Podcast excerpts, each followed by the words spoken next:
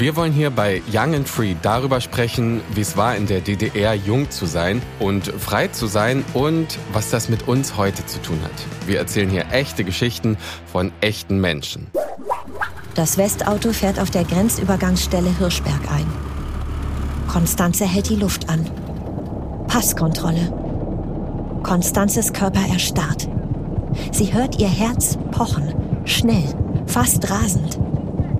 Ob das an der Grenze jemand hören kann?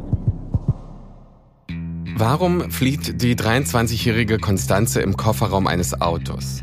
Spoiler, aus Liebe. Warum hat die Geheimpolizei Stasi den 19-jährigen Mario fertig gemacht? Und wie?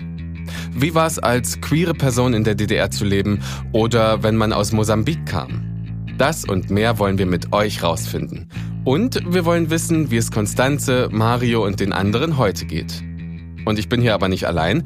Mit dabei ist die Historikerin Janine Funke. Hallo Janine. Hallo Flo. Janine, du bist vom Fach und kommst auch aus dem Osten, wie ich. Genau. Allerdings etwas südlicher als du, nämlich aus dem Erzgebirge. In der DDR nannte man die Region auch gern mal das Tal der Ahnungslosen weil die Menschen nämlich dort kein Westfernsehen empfangen konnten. Wobei du ungefähr das Gegenteil von ahnungslos bist. Du hast ja nicht nur die ganzen True Stories für uns aufgedeckt, mit den Menschen gesprochen, die in der DDR jung waren und ihre Geschichten aufgeschrieben.